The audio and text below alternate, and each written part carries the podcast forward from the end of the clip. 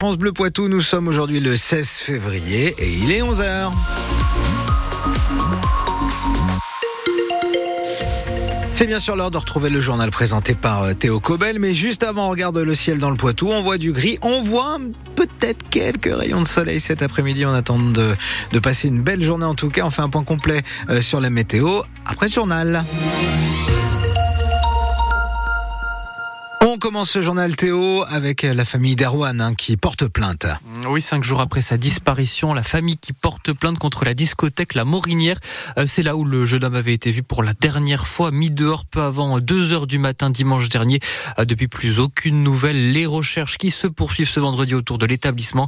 40 euh, gendarmes mobilisés ainsi que des plongeurs à la recherche du moindre indice.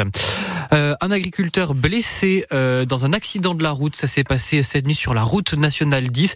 C'était après euh, le rassemblement qui s'est tenu devant la préfecture de la Vienne.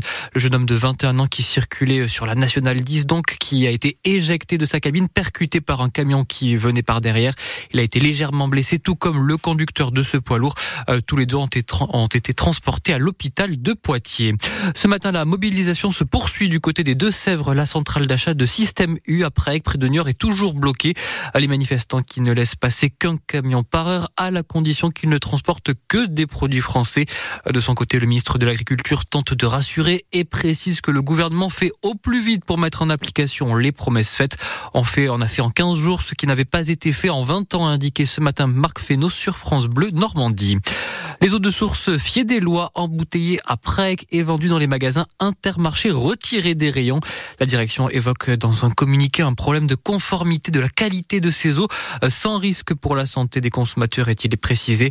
Euh, nos confrères de la Nouvelle République qui ajoutent que c'est la présence de résidus de chlorothalonil qui serait à l'origine de ce retrait. Quasiment deux ans, jour pour jour après le début de la guerre en Ukraine, plus de 400 réfugiés toujours accueillis dans la Vienne. C'est ce qu'a indiqué ce matin sur notre antenne Bogdan Sokan, le président de l'association Ukraine Libre, évoquant des situations très diverses entre des familles toujours accueillies chez des bénévoles, quand d'autres ont trouvé un travail et un logement. Et puis les chamois niortais jouent ce soir. Ils se déplacent sur la pelouse en bon état de Cholet. Rencontre pour la 21e journée de national. Un match à la portée de nos niortais, toujours deuxième au classement. Ils affrontent le dernier Cholet qui n'a plus gagné un seul match depuis début novembre.